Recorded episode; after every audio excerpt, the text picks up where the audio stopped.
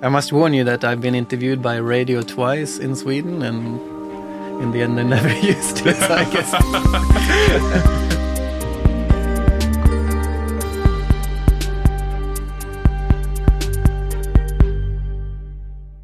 My name is Marco Dinter, and I welcome you to a special episode of our podcast Hinter dem Zoo geht's weiter.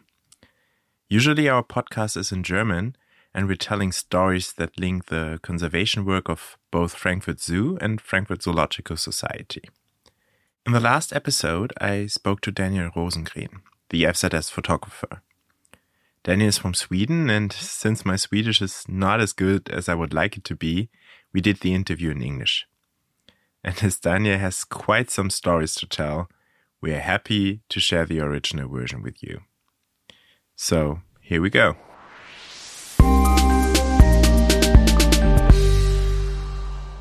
Daniel has crossed continents on his bicycle. He spent five years researching lions in the Serengeti, and currently he is the FZS in-house photographer. Daniel regularly visits our protected areas and then comes back with like thousands of impressive pictures. And even the Pope has a book with his pictures at home. Hi, Daniel. Welcome. Hi, thank you. Your Vita reads anything but normal, but have you al- always wanted to become a photographer? No, it was an idea that came a bit later. When I was young, I guess my first idea of what I wanted to become with when I grow up was uh, to be an artist, a painter. I liked drawing and, and painting when I was a kid. And uh, then you studied biology? Yeah, yeah. I've always been very interested in nature. I lived right next to the forest and I uh, liked going out there as a kid alone and uh, yeah, I started to become a biologist at the university, and, and that's what I started my career with. You're originally from Sweden, I think we have to to say that. So yeah. there's a lot of forest. Um, do you remember your first picture or your first camera taken? Yeah, my very first camera was just a analog little compact camera. But in my young teens, I borrowed my dad's SLR camera, also an analog, very completely mechanic from the 60s. Uh, but it had a proper lens, and, and I took it and walked out the woods at home. And pretty soon there was a moose standing there very close, and I got photos of it. And I walked on, and there was a harrier flying really close, and I got nice photos of that one too. So, oh, this is easy. Uh, but later it's turned out that it's not always that easy. It can be quite difficult, and you're rarely that lucky actually. And when did you sell your first picture? Uh, you mentioned the bicycle trips that I did, and, and I did a few talks after that. And one talk was at the library in my hometown, Gävle. And after the talk, I had a few printouts that I tried to sell, and, and a few people did buy actually, maybe out of pity, I don't know. But that was probably my first picture sale. Um, can we come back to this bicycle trips just out of interest? Where did you go and where did you cycle? Uh, so my first trip, the new beginner trip, was from the North Cape of Norway down to uh, Cape Town in South Africa. it sounds like a beginner's trip. yes. uh, yeah, it was two years and uh, 32,000 kilometers. And the second trip was to, from Tierra del Fuego in, in southern South America up to Quito in Ecuador one and a half year and, and uh, 15,000 kilometers, I, I believe. And that's where you also really started to take pictures all the time. Yeah. Of course, this is something very special. You travel, you see a lot of new stuff all the time, and you want to take photos for to show others, but also for your own memories. And, and especially during the second trip when I had a digital camera, you can see the results straight away, and then that's actually very good for learning from your mistakes and, and improving. And you improved a lot because uh, your photos are re recently on the cover of National Geographic, for example, mm -hmm. and uh, you just were awarded a prestigious prize for wildlife photographers. Mm -hmm.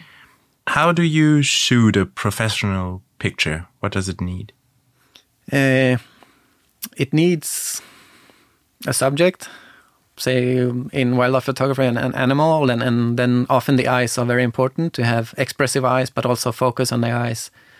Uh, but many times I would say actually the background is even more important. Either you have like a nice blurred out background that really helps focusing on the actual subject, but that is very important to have that, or you have a a background that is more in focus, but it tells the story of the animal, of, of the landscape it lives in, and, and, and so forth. But also the light is crucial. Uh, actually, the midday light sunlight, which many people like to take photos, is is kind of the worst you, you, in photography because it's very harsh light. The shades are too dark and, and the highlights are too bright. Uh, so morning or evenings with this golden light is is very nice. But also a cloudy day is actually better than straight sunlight. so avoid the sunlight. Uh, yeah, midday straight sunlight. Yeah, it's it doesn't look good. Um, the photo that I just mentioned, which recently won an award, um, shows the rainforest in Colombia in one of our FZS projects.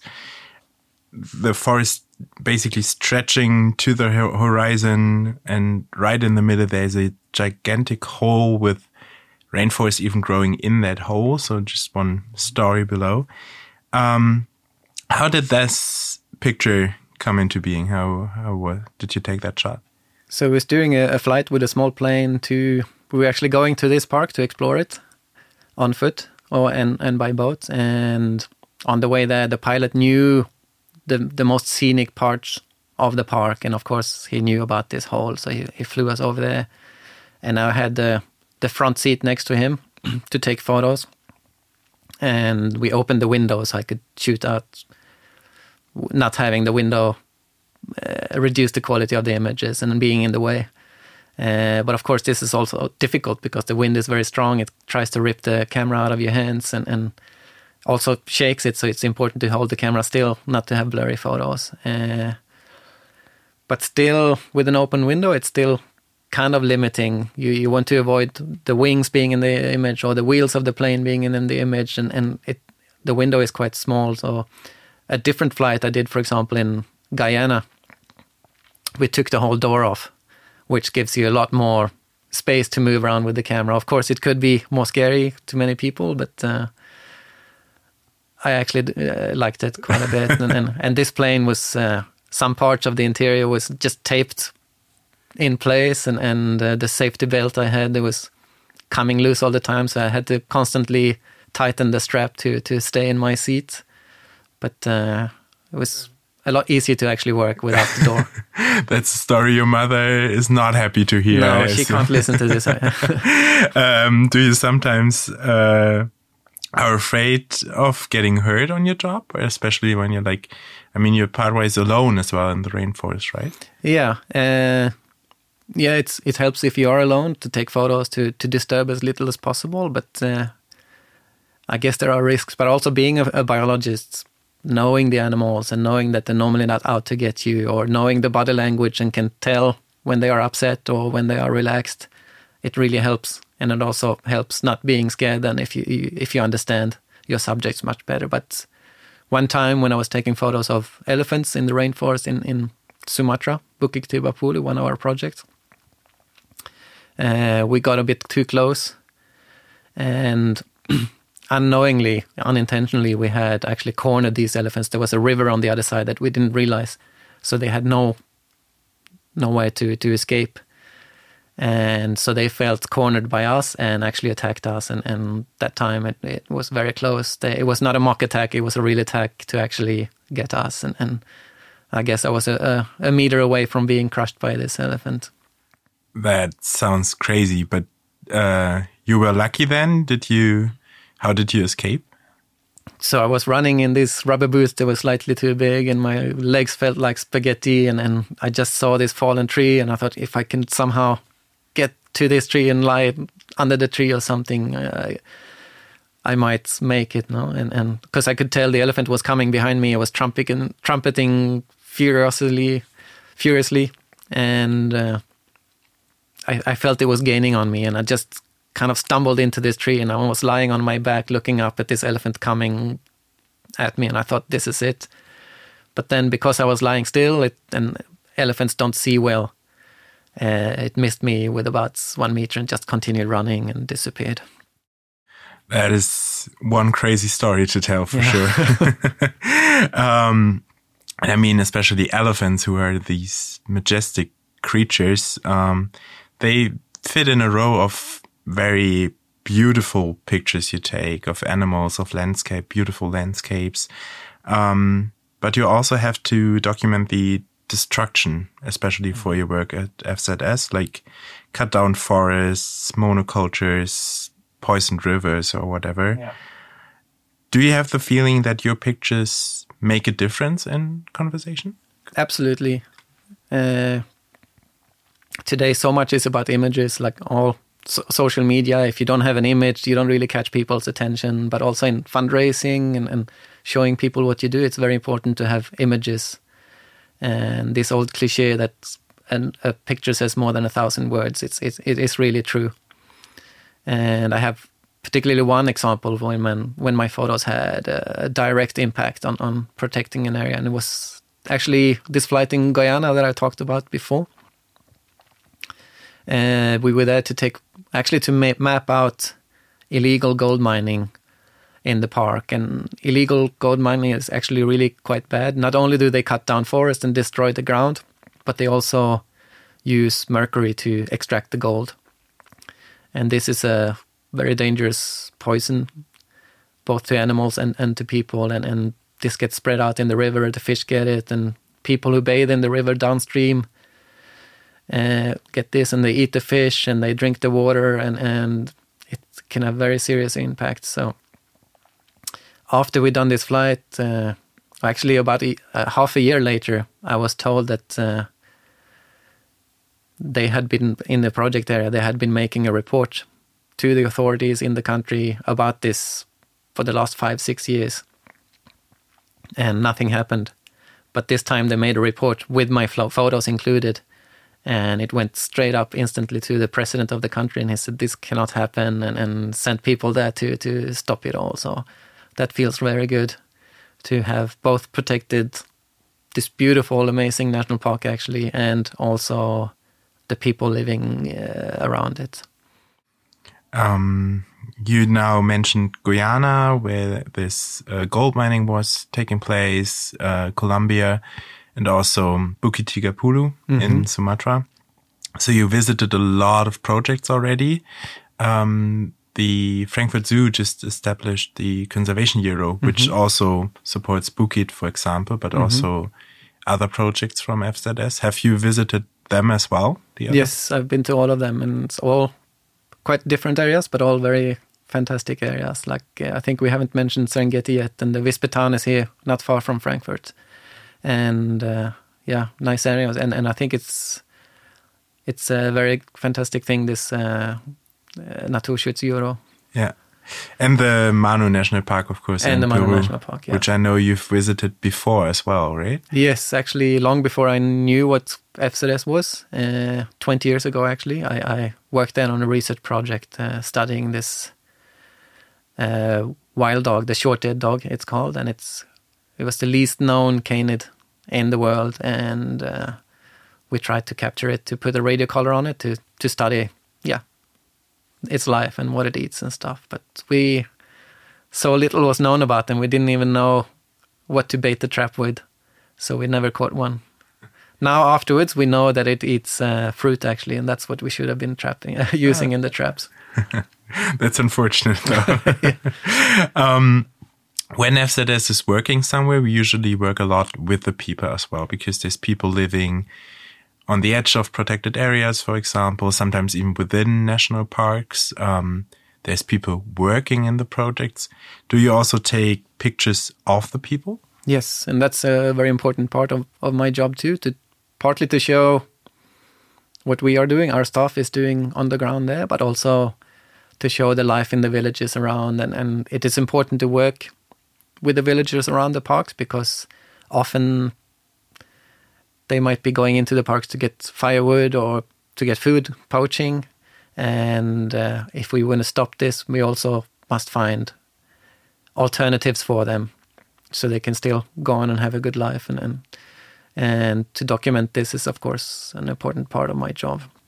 And how do people react when you come there with your big camera and say, "Okay, I'm going to take a picture of you now"? Yeah, it's it's easy to, and that's the feel I have that that this will be intimidating to them, and and I will be kind of disturbing them, and and and uh, yeah.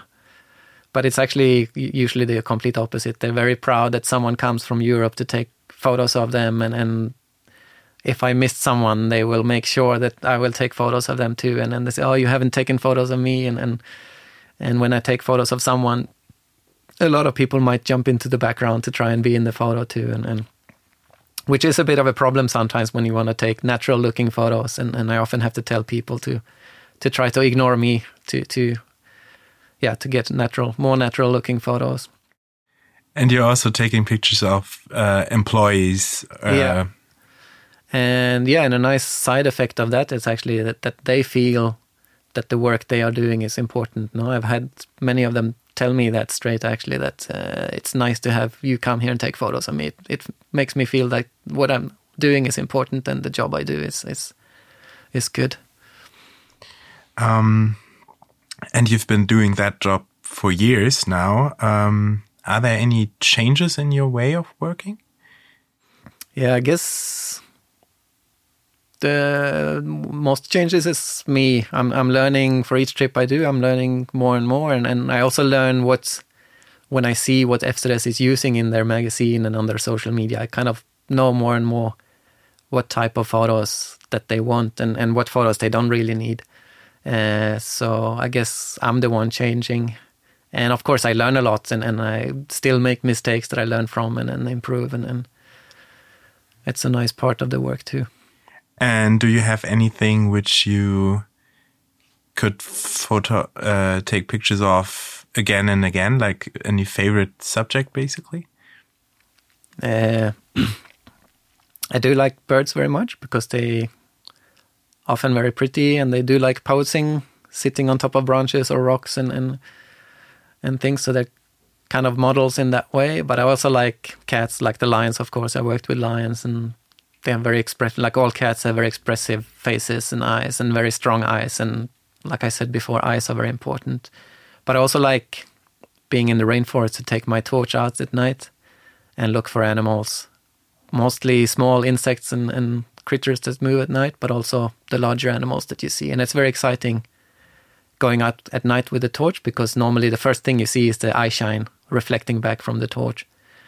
And having done this quite a lot, I've also learned to kind of tell what animal it is just seeing this eye shine. Like a spider, for example, will have like a little white twinkle like a star, while a moth has a bigger orange eye. It's usually if it's sitting on, on a leaf or something, it's completely still, or it's flying around and hovering. And then larger larger animals. Uh, like the a little primate, nocturnal primate, the, the bush baby or galago, they uh, have very bright orange eye shine, and you normally see two eyes always with them because they have a stereo vision, like uh, most predators do. Like the cats, cats have uh, also two eyes, but in, also incredibly strong, but green light.